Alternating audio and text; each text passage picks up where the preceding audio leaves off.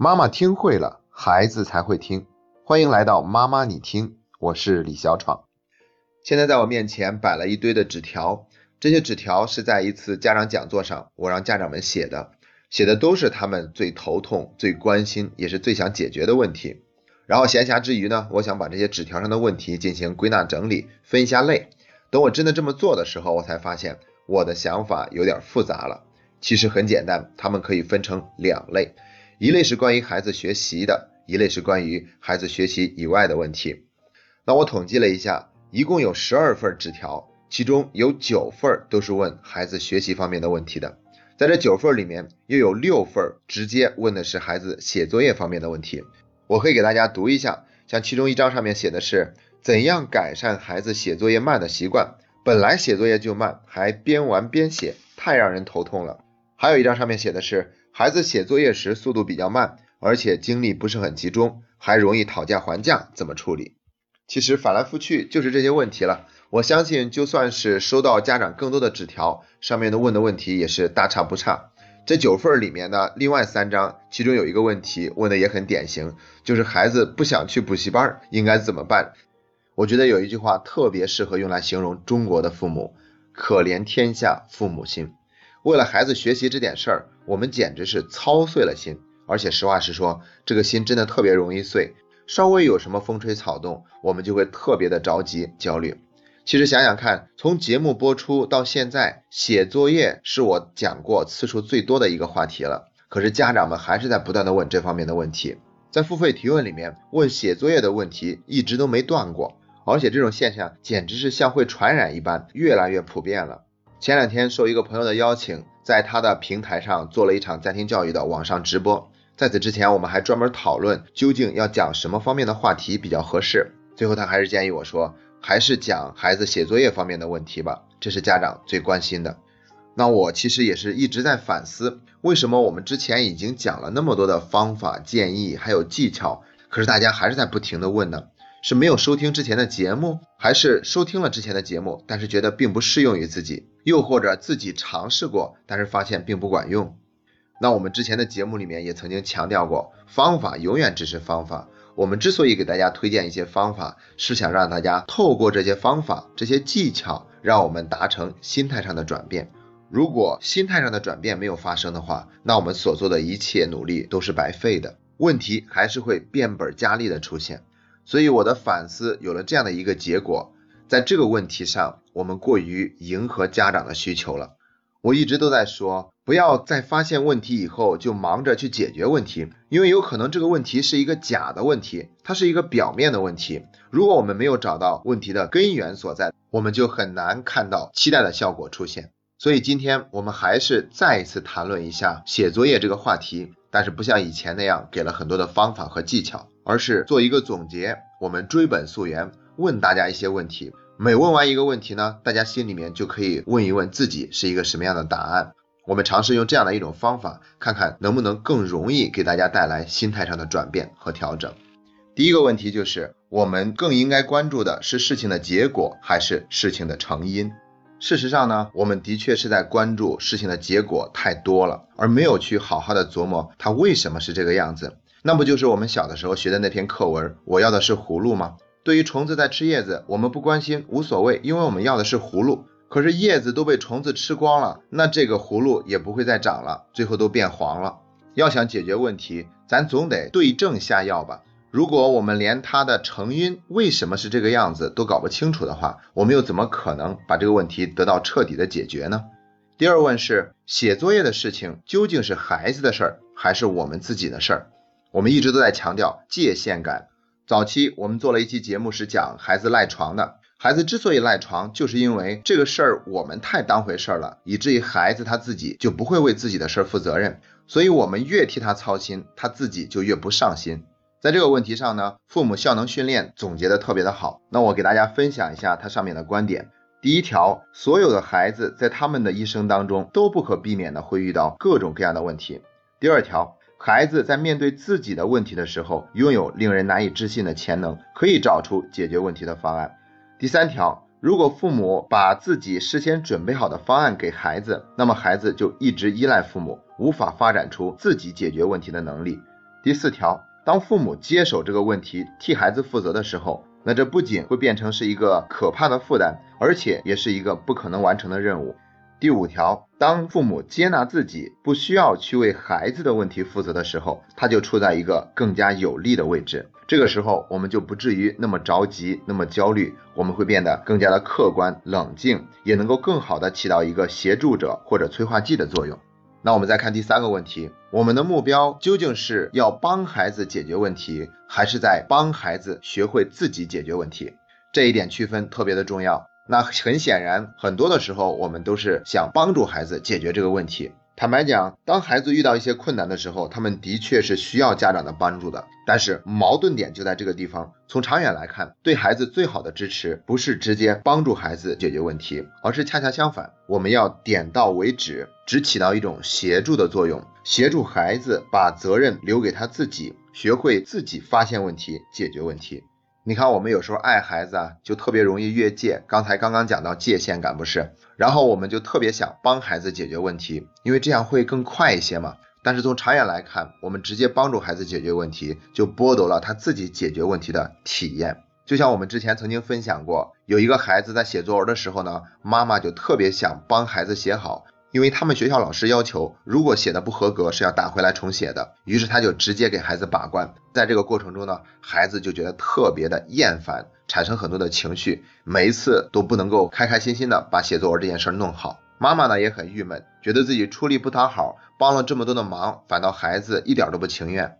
那我们就让孩子自己去解决这个问题嘛。如果他写的不好，被老师打回来，那就是他应得的。至少在这个过程中，我们没有产生跟孩子那么多的情绪和争执，所以这个妈妈呢，后来就学乖了，她不再去横加干涉孩子写作文了，写得好自然就没问题，如果写得不好的话，活该被老师打回来要求重写。那这个孩子呢，每当作文被打回来以后，他也心甘情愿的去写了，也没什么好抱怨的。慢慢慢慢的，这个孩子在写作文的时候就变得越来越认真，甚至能够更加积极的去对待这件事情了。现在作文被打回来的次数也变得越来越少了。接下来是第四个问题了，我们关注的到底是孩子本人还是孩子的表现？这个问题很重要，因为在我们日常生活中呢，我们很难区分我们到底是在关注孩子本人还是关注孩子表现的。我们总是很容易把二者混为一谈，实际上他们有非常大的区别。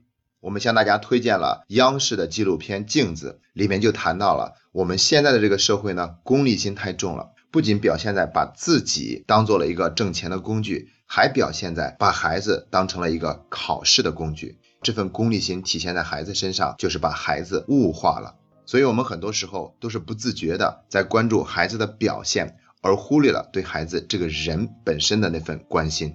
当我们总是基于孩子的表现去评论孩子的时候，这就会让孩子感觉自己是被忽略、不被尊重的。那这个时候，我们讲的道理再正确，都可能会遭受到孩子的对抗。像前面我们刚刚提到的一个纸条上的问题，就是孩子不愿意去补习班，家长问应该怎么办。其实这个时候，我们让孩子去补习班，就是基于孩子的表现的做出的一个决定。这也就不难理解，为什么孩子他自己是不愿意去补习班的了。因为我们没有理解孩子在学习上的那份痛苦和难受，只是一味的想看到一个好的结果，想看到孩子的学习成绩能够有所提升。所以，我们第五个问题是这样子的：当孩子老是跟我们抱怨学校、抱怨学校的老师、抱怨写作业的时候，我们应该怎么办呢？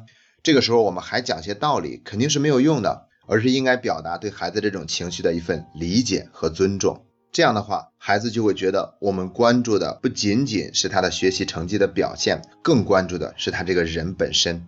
所以，当孩子在表达这方面情绪的时候，我们最需要做的就是不评价、不否定、不讲道理，只是去认真的听，顺着孩子去说。当他把这些抱怨的东西都说完以后，情绪就缓和下来了，就平复了。这个时候，他自然愿意去面对并解决这些问题。第六个问题是。如果我们用了很多的方法和技巧都是无效的，那么我们能不能停一停？大学里面有一句话叫做“知止而后有定”，知止的意思就是我们能够让自己停下来。反正我们做了那么多都是没用的嘛，既然没用的话，我们就停一停呗。就算是这个时候并不知道该怎么做是有效的，我们也可以先把错误的方式停下来。可是我们很多时候根本都停不下来，为什么？就是因为我们有一种习惯性的思维。当我们觉得焦虑的时候，就一定要做些什么，用做些什么事来缓解自己的焦虑。可是我们不知道，很多时候的焦虑呢，它也是习惯性的焦虑，它不是因为有了些事情的发生，所以我们才焦虑，而是我们习惯性的焦虑。在焦虑产生以后，再去找一些问题来证明自己的焦虑是有道理的。实际上，我们可以把焦虑和事件分开来去解决。我们不再让孩子他因为写作业方面出现了问题来为我们的焦虑负责任，我们要为自己的焦虑负责，而且不是要让外界发生了什么样的转变，我们焦虑才有所平复，而是接受自己的那份焦虑的产生，去对他有一份觉察，然后他自己也会慢慢的缓解下来。我们不能停下来，还有一个原因就是我们接受不了自己什么都做不了的这种状态，这样就会让我们觉得特别的无力。所以呢，哪怕这个行为是无效的，我们也要不停的去做，这样会给我们带来一种虚假的控制感。控制一切，这是一个假象，我们不可能做到的。往往是我们停下来了，自己内心变得更加的平和了，哎，这个时候问题就开始出现转机了。以前同样的一个方法，我们用着是无效的，但是现在用却可能开始有效了，因为心态才是决定我们方法有效还是无效的关键所在。不过呢，从停一停到开始出现转机，它往往有一个时间差，也就是说需要有一个过程。我们要耐得住在那个过程中产生的那份无力感，一定要让自己忍住，不再重复那些无效的行为，耐心的等上一段时间，转机才会真正的出现。第七个问题是我们到底要不要让孩子参加补习班？